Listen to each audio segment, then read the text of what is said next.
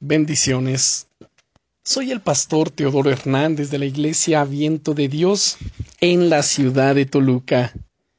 El devocional del día es La cosa está que arde. A lo largo de mi vida y ministerio, he experimentado en numerosas ocasiones que cuanto más te esfuerzas en hacer la voluntad del Señor, más oposición viene contra ti. Recuerdo en alguna ocasión que era especialmente importante para mí.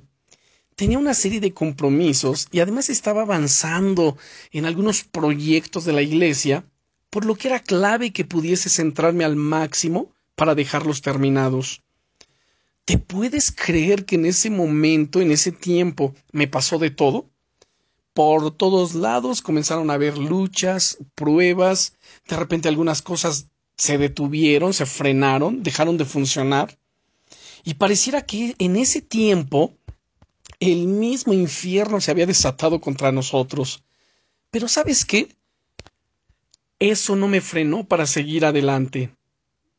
Pude avanzar a pesar de todo y sentía cómo el Señor estaba conmigo. Él me estaba ayudando. Él estaba junto a mí. Él estaba abriendo las puertas de bendición para mi vida. Es normal que experimentes oposición cuando estás en el buen camino, sobre todo cuando estás avanzando en los planes que el Señor tiene para ti. Al enemigo no le gusta en absoluto ver que avanzas.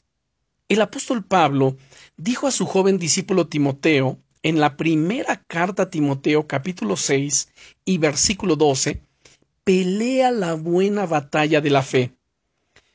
Si estás experimentando este tipo de oposiciones, me gustaría decirte Pelea, querido amigo, querida amiga.